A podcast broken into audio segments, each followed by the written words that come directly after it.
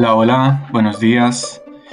Mm, hoy les hablamos acá y queremos compartir un espacio em, reflexivo y una, bueno, acá grabándolo en una calurosa mañana de sábado con posible lluvia en la tarde, pues en Costa Rica nada se sabe.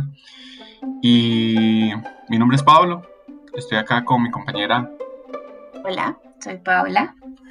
Y vamos a estar hablándoles sobre eh, el apego al, lugar, que es un tema bastante interesante y que toca lo que es pues nuestras vivencias del día a día, eh, actuales, pasadas y futuras, y cómo a través de esa interacción con los espacios, con el ambiente, con las personas, eh, construimos identidad y una identidad que se construye, pues valga la redundancia, a través del lenguaje y eh, los afectos, ¿no? Con las personas que conocemos, mascotas inclusive.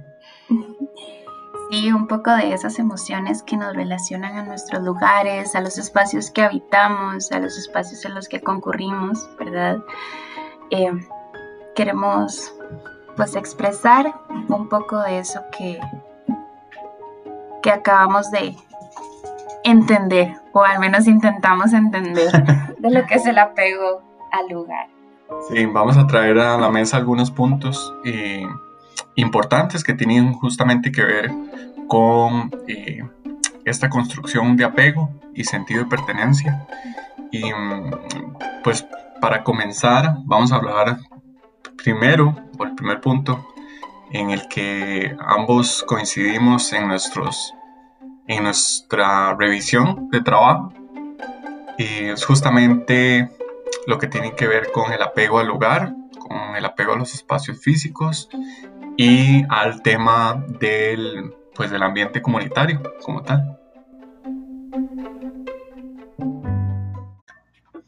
Bueno, ahora la pregunta que yo me hago sobre el tema del apego es, ¿qué es el apego? Cómo lo podemos entender eh, desde nuestra vivencia diaria en las comunidades, en, los recorridos que hacemos en los pueblos, eh, y qué tiene que ver esto con, lo comunitario, con lo social. ¿Qué opinas? Bueno, pienso, más bien recuerdo que el apego es como ese vínculo, ¿no? Que, que establecemos desde los primeros momentos de nuestra vida. La función que cumple el apego con nosotros es ayudarnos a desarrollarnos en un espacio para crecer emocionalmente, psicológicamente, cognitivamente. O sea, el apego es como una base sobre la que nosotros nos desarrollamos, la que nos permite como ir socializando, ir adquiriendo experiencias. Sí, y es justamente este tema del apego em, que se construye a través de la mirada de personas que se encuentran con nosotros ahora o que formaron parte de nuestra vida y cómo nos ayudan a comprender la historia de estos lugares, las transformaciones que han sufrido, por ejemplo, los cambios, em, las variaciones estructurales, qué sé yo, que antes una esquina pues no era una casa, sino que más bien era un lugar para compartir con los amigos, eh, como un cafetal. De hecho, te voy a interrumpir porque justo recuerde eso. Bueno, yo soy de Tibas, ¿verdad? Tibas antes era frío, así con neblina, y ahora es un lugar súper caliente. Pero me acuerdo muy bien de escuchar a mi abuela hablar de que todo esto eran cafetales y que ellos se iban ahí a coger café y que tenían que mandar a mi mamá, dejarle comida a mi abuelo y demás. Y ahora yo no veo un cafetal aquí en Tibas, no, no lo puedo ni siquiera recordar, ¿verdad? No recuerdo ver un cafetal. Solo hay edificios y hay estructuras, como dice Pablo. Pero igual siento o tengo ese sentido de pertenencia a este lugar, ¿verdad? Creo que me hace sentir segura de alguna forma por las memorias también que, que guardo acá, de los lugares que he recorrido, de los lugares que he visitado, de los lugares en los que he reído y he llorado, creo que también tiene que ver mucho con la experiencia interna, ese apego al lugar, de cómo nos relacionamos nosotros personalmente con un espacio de la memoria que tengamos de ese lugar. Y es interesante cómo eh, ahora que mencionabas esto de los, de los cafetales y demás, cómo eso también influía en la calidad de vida eh, o influye, pues para, para, los que tienen la dicha de ver esos, ese tipo de lugares, eh, pues acá en Tibás no se ve. pero sí, sí, por ejemplo, qué sé yo, un bosque pequeño, la vegetación, la densidad inclusive que, tenía, que tenían estos, estos lugares influía directamente con, con la calidad de vida y cómo las personas se relacionaban con esos espacios y se encontraban y se desencontraban también eh, en estos lugares. Voy a traer acá un punto que me parece también importante mencionar y tiene que ver con, con la satisfacción residencial de los lugares donde vivimos y eh, cómo las características físicas y socioambientales también ayudan a construir ese apego eh, y esa satisfacción justamente con, con, nuestros, con nuestros hogares, con nuestras áreas eh, que identificamos de juego, por ejemplo y cómo esa interpretación que hacemos de estos espacios van a determinar eh, si realmente me, encuentro en ellos, me identifico con estos lugares y, si decido que formen parte también de, de, pues, de nuestra vida y de aquellas personas que están a nuestro alrededor. ¿Qué opinas?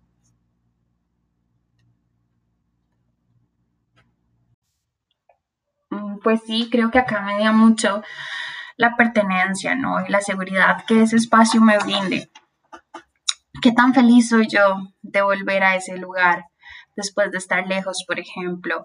¿O qué tan feliz estoy viviendo acá, ¿no? Entonces, creo que hasta cierto punto el significado y la experiencia que yo tenga de ese lugar, pues va a mediar mucho en qué tan fuerte sea mi apego, en qué tan fuerte sea mi vínculo. Porque pueden haber personas que para mí sean importantes en ese lugar, pero no necesariamente me implique un vínculo con el lugar. ¿Me explico? Entonces, creo que ahí intento responder tu pregunta.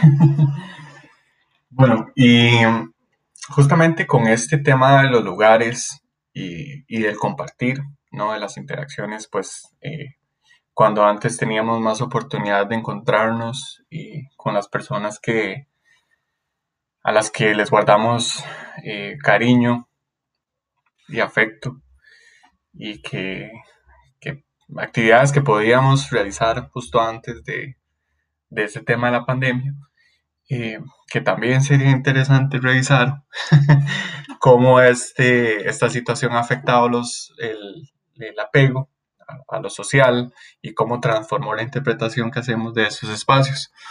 Pero el punto acá al que quisiera llegar es, eh, tomando, más bien referenciándome en el pasado, es como, eh, y esto nos lleva al segundo punto, es la apropiación de los espacios a partir de los eventos sociales. Em, ¿Qué es esto? ¿Cómo a través de ciertas actividades, em, eh, digamos, extraordinarias o convocatorias comunales nos encontrábamos con otras, otras personas y eso nos permitía fortalecer los vínculos y encontrarnos em, unos con, otras, con otras, con otros y otras. no sé cómo, cómo vivías tú ese tipo de, de eventos sociales y qué tiene que ver eh, este apego? Me parece súper romántica la pregunta. pues sabes que yo soy demasiado emocional, entonces para mí, de hecho seleccioné este tema específicamente porque me gustó, así el título de apego al lugar. Pero entonces, ¿cómo vivía yo? Tengo, o sea, vos me haces esa pregunta y yo recuerdo, por ejemplo, la feria, que la feria era un espacio que compartía con personas sumamente importantes para mí. Mi abuela, mi tía, mi mamá, que mi tía vendía piña en la feria, entonces yo ya sabía que ese era un lugar de encuentro para nosotras todos los sábados, que yo tenía que ir ahí, que compartía, que disfrutaban. Era muy entretenido.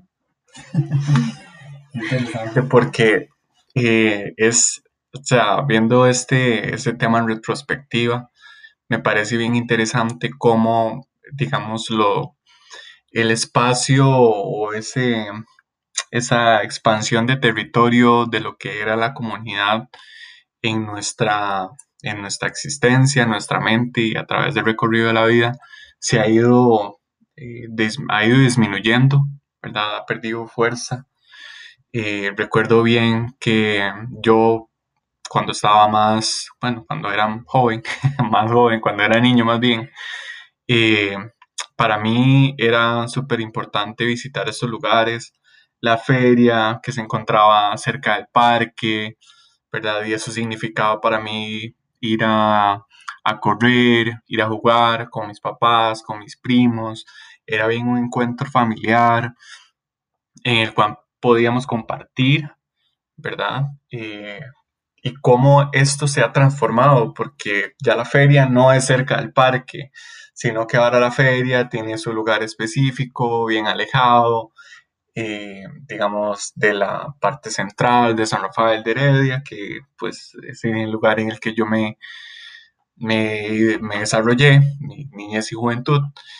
Y em, también lo otro que te, que te quería mencionar era que este espacio de lo que yo consideraba comunitario se ha reducido. Por ejemplo, eh, para mí algo bien tradicional eh, o una costumbre familiar era ir al mercado, ¿verdad? Este lugar tan bonito que uno iba y se encontraba todos los colores de las frutas, los vegetales, los, olores. Sí, el café y todo eso. Eh, cómo se ha ido reduciendo y cómo ha perdido fuerza estos, estos lugares, ¿verdad? Y que pues son pues eventos sociales eh, para, o eran para mí eventos sociales, porque ahí podía, qué sé yo, encontrarme al papá de un ex compañero de, de la escuela, y ya le iba, le preguntaba yo cómo estaba fulano y cómo iba todo, Y tal vez de repente me regalaba una fresa o una manzana o algo así. Entonces, eh, es, interesante ver cómo y analizar cómo este, este apego a los lugares se ha visto afectado eh, por este por una serie de situaciones que, que, bueno, la pandemia solamente ha venido a, acusar. O exponer más bien. Porque justo ahora que lo mencionas, se denota el apego a San Rafael, al día en general. No, de verdad, porque vos recuerdas muchos aspectos positivos que te remontan a épocas alegres, ¿verdad? Em, a situaciones de afecto, del compartir con la familia, de cómo amarras esa memoria a un lugar, a los recuerdos que tienes de ese lugar, pero también a esa melancolía y a esa nostalgia y a la tristeza que te da el no tener ese espacio otra vez con vos. O saber que está ahí, pero está distante y que no está como lo dejaste cuando decidiste trasladarte a otro lugar. Es como la pérdida de ese lugar. Ese desarraigo. Ese desarraigo. Sí, porque uno deja de...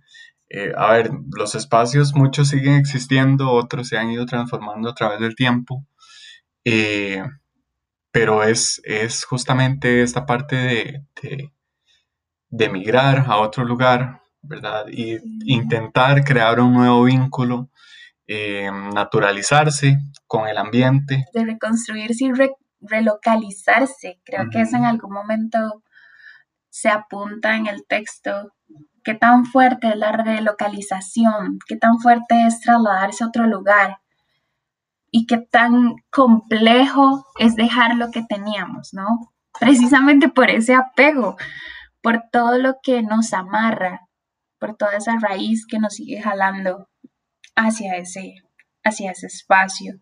La comodidad que nos generaba, por ejemplo, que vos tenías cerca el mercado o que tenías cerca el parque de la feria y que podías ir a jugar.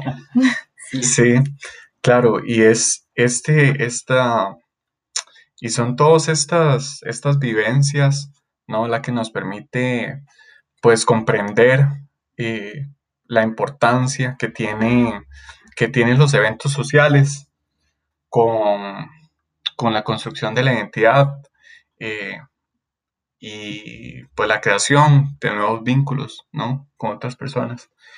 Em, y bueno, ya con esto podemos entonces saltar a nuestro, a nuestro tercer punto de la conversación, que es eh, el uso del, del discurso ambiental, ¿verdad?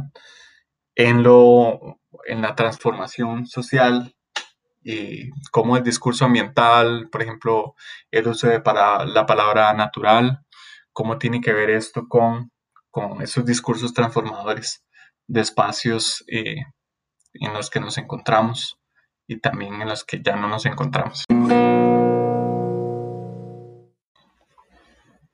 Para iniciar con este nuevo punto, me gustaría preguntarte, ¿cómo crees vos que se utiliza el discurso ambiental en los procesos transformadores? ¿Qué opinas de eso?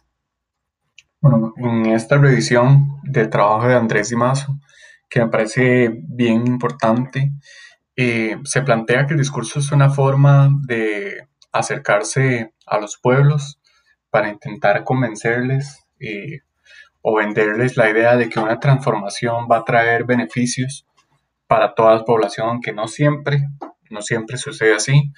Eh, hay cambios que se, pueden, que se pueden realizar, por ejemplo, en las comunidades o, cuando se proponen nuevos proyectos que no necesariamente van a, beneficiar igual eh, para todos cuando la comunidad está eh, muchas veces en desventaja de conocer profundamente qué, de, cuál es el objetivo de los proyectos, cómo se están planteando, cuál es el alcance que tiene, eh, a qué otras personas inclusive va a afectar o cuáles son realmente las afectaciones que tiene. Entonces, eh, mucho de este, de este discurso transformador o que busca transformar eh, el ambiente de los lugares, de la comunidad o de las comunidades va muy de la mano con ese con esa retórica, ¿no? De que se quiere, de que algo se quiere mejorar, ¿no? De que hay algo que puede ser mejor, de que hay algo que puede mejorar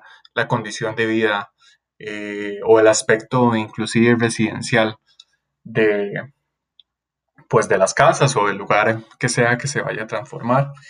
Eh, y también es interesante ver cómo este discurso inclusive puede ir cambiando a lo largo del tiempo, ¿verdad? Dependiendo de las, eh, de, las necesidades económicas o de los intereses económicos que puedan existir eh, en estos espacios, porque en un determinado momento bien pueden decir que eh, nadie se quiere ir, que a todos les gusta la comunidad, ¿verdad? Y posteriormente decir que no, que ya la comunidad se, queja mucho porque hay mucha basura, por ejemplo, o que hay mucha contaminación, o que están migrando muchas personas en las cercanías y que están provocando inseguridad, eh, que están destruyendo el ambiente. Esto siempre va, va a fluctuar dependiendo del interés. Eh, o sí, del, del, lugar de donde viene, pues. No sé, ¿qué opinas? Respondo a tu pregunta. Creo que sí. Eh, sí, siento que es, hay como una práctica, ¿no? Que al final es como no discursiva porque no es lingüística, sin embargo sí termina como interviniendo en la producción del espacio. Eh, porque esta materialidad se ve como afectada, se modifica y no, o sea, al modificar como este aspecto físico también se termina modificando la relación humano-ambiente, ¿verdad? Que termina siendo hasta cierto punto inestable porque depende de muchos otros actores, como lo planteas, y pues no queda más que fluir. Pero qué complicado fluir afectivamente, perdón, en una configuración tan cambiante que termina pues emergiendo de toda la situación arquitectónica que se plantea en una comunidad, de los cambios urbanísticos que estén pensando los políticos y demás, y que termina siendo como un aspecto de control territorial, ¿no? Sí, es que mucho tiene que ver con este discurso propositivo, ¿no? Eh, de avance, de progreso, de desarrollo, del que tanto eh, nos venden los políticos, eh, tanto pues, locales como nacionales, y, cómo utilizan elementos culturales, ¿verdad? para lograr, digamos, que haya una flexibilidad comunitaria de acceder a los cambios. Y eso justamente también nos lleva al cuarto punto, que tiene que ver con eh, las apreciaciones del discurso, eh, del discurso en general, eh, cómo ese se construye y muchas veces lo que lleva de fondo es una intención de lograr un desplazamiento de poblaciones o restringir que poblaciones eh, que por diversas razones tuvieron que moverse arriben a nuevos lugares, ¿verdad? Y vaya a, a trastocar lo que se considera sano y puro y blanco y son esos discursos xenófobos y racistas que muchas veces eh, vienen como los lobos vestidos de, seda, eh, que, que también es bien importante mencionar.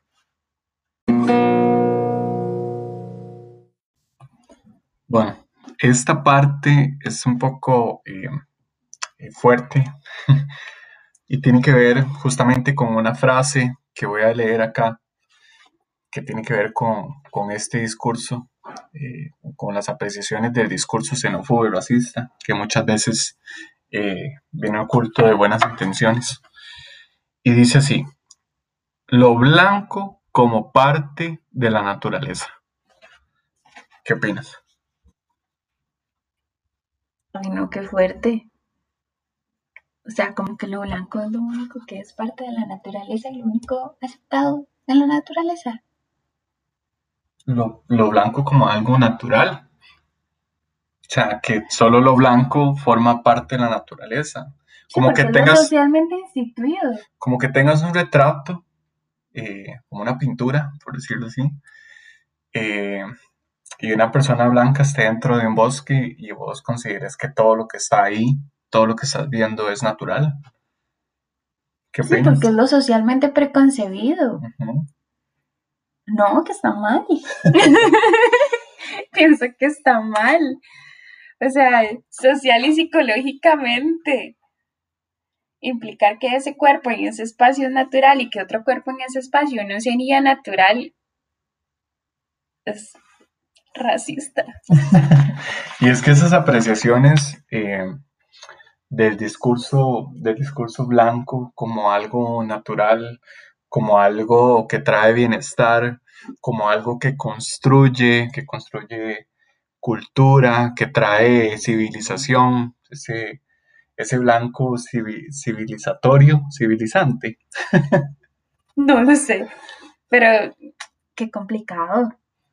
Qué fuerte lo que planteas, digamos, porque para mí cualquier cuerpo en un espacio está produciendo algún tipo de acción, ¿no? Y está pues generando algún tipo de, de práctica que da sentido y forma de ese espacio en sí, sin importar el color de ese cuerpo, el tamaño de ese cuerpo, la forma de ese cuerpo. Porque vos lo mencionabas, creo que al puro principio que está con las mascotas. O sea, yo estoy segura de que mi perro está súper apropiado de este lugar, por ponerte un ejemplo. Entonces, me resulta muy fuerte ver que lo blanco sea lo natural Y es que ese, ese repertorio discursivo ecológico que muchas veces eh, se utiliza para, para lograr ciertos objetivos que no precisamente benefician a todos, sino que eh, benefician a la clase dominante, ¿no? es muy, muy constante y, suena muchísimo actualmente. Eh, se puede mirar, por ejemplo, en redes sociales, se puede ver en los periódicos, inclusive en, esta, en este, este documento de, de se habla sobre un ejemplo en Cabo Verde de una, de una población ¿verdad? que habitaba en cierto, en cierto lugar, Cabo Verde en, África, y eh, resulta ser que ellos habitan como en un pueblo eh, de, con un alto poder adquisitivo económico, ¿verdad? Y repentinamente hay un desplazamiento de una población en las cercanías, ni siquiera es ahí, en el mismo lugar, en las cercanías de este, eh, vamos a decir que es un, residencial, ¿verdad? Por decirlo así. Y esta, esta migración que hay de personas eh, pues que habitan también en África, ¿no? Vienen a, de alguna forma, ellos lo mencionan cruelmente y da miedo, que vienen a ensuciar, a ensuciar su cultura, sus espacios, que vienen eh, a cambiar el, el paisaje para siempre, ¿verdad? De lo que era natural. ¿Cómo me recuerda esto aquel video que vimos sobre Central Park? No sé si también lo recuerdan. Pero qué complicado que una fuerza prereflexiva así decida sobre nosotros lo que tenemos que apreciar de un lugar y sobre qué deberíamos pensar de ese lugar, o sea, cómo las condiciones de un territorio se terminan configurando de lo que otras personas dicen de ese espacio y de cómo debería ser ese espacio. Sí, y esa, esa irrupción de la satisfacción eh, residencial de la que nos habla Dimasio es, es eh, pues terrorífica. Simplemente por, por un pues por un evento no social. Y esto no es, no es ajeno para nosotros. Lamentablemente lo podemos ver, eh, inclusive en este país, y es bastante frecuente.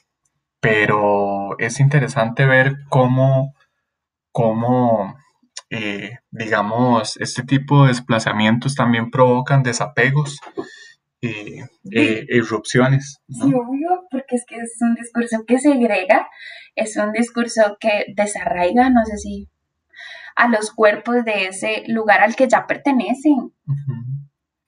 Sí, eso es bien, es bien interesante. Crudo.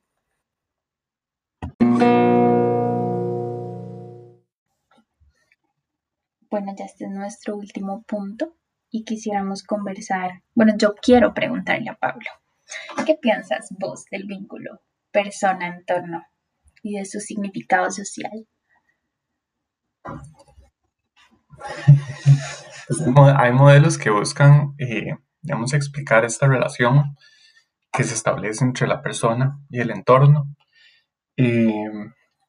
digamos, con la interacción con los espacios, ¿verdad? Y cómo se, se crea esa imagen social de estos lugares en los que, en los que las personas pues se desarrollan pienso yo que tiene que ver más con, con la frecuencia con la que esas personas se, encuentran en estos lugares. Hay espacios o, áreas de las comunidades que no precisamente son o no se visitan, ¿verdad? Con tanta frecuencia. También tiene que ver con el tiempo en el que uno está en esos lugares. No es lo mismo que yo me siente en un parque 10 eh, minutos a que me siente dos horas, ¿verdad? Porque puede que hayan elementos o características particulares de, este lugar que hacen que yo me identifique con él, que me sienta cómodo, que me sienta satisfecho, que sienta, eh, realmente que hay algo que me conecta con ese lugar, que puede ser bien lo ambiental, bien lo físico, eh, elementos, puede ser adicionales como juegos, áreas de juegos, eh, un espacio para correr, por ejemplo, que eso va a facilitar que yo me vincule con el, con el lugar dependiendo del, del objetivo con el que yo lo visito también porque si es un lugar el que yo voy a ir a jugar, ¿verdad? Eh, y si este lugar está acondicionado de esa forma, va a ser más sencillo para mí, ¿verdad? Si es un lugar eh, con el que yo quisiera, digamos, o desarrollarme, trabajar, por ejemplo, o realizar mis estudios, eso va a contribuir, va a facilitar de alguna forma que yo me, me vincule. Sí, claro, te lo pregunto precisamente porque todos los lugares están llenos de significados, ¿no? Y pues desde la perspectiva discursiva personal, se entiende como que esa vinculación sí, es algo que configura socialmente y que se realiza no solo a través como de las acciones, sino también de lo que yo opino de un lugar, de lo que hago en ese lugar. Y termina apropiándonos de un espacio. Y bueno, conversábamos ahora de lo importante que es legitimar ese vínculo con el lugar. Y en algún momento del texto se habla de unas personas que tienen que ser relocalizadas por un desastre natural, pero al lugar al que las reubican no hay como una pertenencia, no hay nada en lo que ellos hayan decidido u opinado de las casas nuevas que les están construyendo. Entonces tienden a, luchar, ¿verdad? Para poder por lo menos opinar acerca del color de sus casas. Y es que necesitan llevar algo de ese anterior espacio que habitaban a este nuevo lugar, algo que por lo menos los vincule, que les haga raíz, ¿no? porque trasladarse no, no es nada fácil, no es nada sencillo que te lleven a otro espacio a vivir simplemente porque perdiste todo, ¿no? Sí, y es bien interesante cómo estas movilizaciones pueden ser eh, interpretadas como amenazas, que también tienen que ver con lo que mencionábamos anteriormente del discurso eh, ambiental y la transformación de lo natural, ¿verdad? Y como muchas veces se interpreta de forma, eh, o más bien hay una, hay una posición muy dominante, agresiva en contra de estas movilizaciones que eh, buscan frenar que esto suceda eh, a toda costa, ¿verdad? Acudiendo a todo tipo de lenguaje, todo tipo de retórica, digamos, que busca depreciar los valores culturales, sociales que puede traer una comunidad a otra. Eh, y que estas movilizaciones muchas veces son quizás eh, impuestas y eso pues eh, digamos exacerba el enojo, el miedo. Y la nostalgia, es como una nostalgia romántica de aquel espacio no idílico que en algún momento se habitó. Y es que termina siendo un duelo, termina siendo un duelo porque se pierden no solo elementos individuales, sino comunales, aspectos comunitarios que definían a ese sector o a ese espacio en sí. Es el espacio público perdido, como lo mencionan. Y, la, y la transformación de, de esos lugares de satisfacción, mira, y de apego y cómo esto puede provocar eh, pues que haya una migración eh, nuevamente o escenarios inclusive de violencia que muchas veces. Pues bien, yo creo que con eso cerramos. y ha sido una conversación bastante amena, fluida y gustosa. Entonces, eh, no sé si quieres tal vez cerrar con algo. Sí, creo que sí. Bueno, quisiera cerrar con el extracto de una entrevista a una mujer en Chaitén que ya fue relocalizada, que dice así, es como una piedra que hay aquí, que como que a uno le llena el corazón. Quiero mucho a mi pueblo, de verdad. Si le pasara algo, no sé, a uno sería como que le maten todo, el alma, la ilusión, todo. Y creo que justamente, pues esto resume lo que hemos hablado hoy. Ese apego al lugar, esas memorias que nos construyen y que nos edifican y que a veces también nos entristecen. ¿Qué dices vos? pues sí, sí, en realidad estos procesos de, relocalización de personas y comunidades eh, creo que son parte también de el trabajo comunitario, de la psicología comunitaria y cómo puede cómo puede acompañar todos esos cambios. Pues son cambios de vida, ¿no? Recuerdo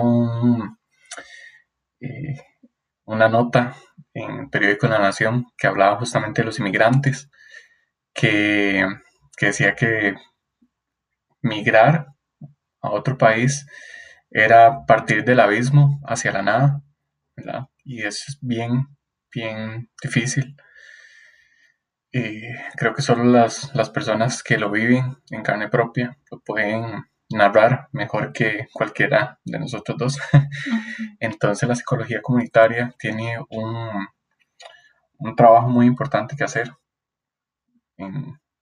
pues, con, estas, con estas poblaciones, acompañar de la mejor forma, mapear, eh, identificar cuáles son las necesidades que tienen o con las que llegan, ¿verdad? Con las que traen de esos lugares de donde, de, su origen, ¿no? Entonces, pues nada, yo creo que con eso cierro mi parte, nada, agradeciendo realmente el tiempo por escuchar y, los invitamos, bueno, yo personalmente los invito a hacer estas lecturas que son bastante interesantes, provocadoras, que nos permiten pro problematizar.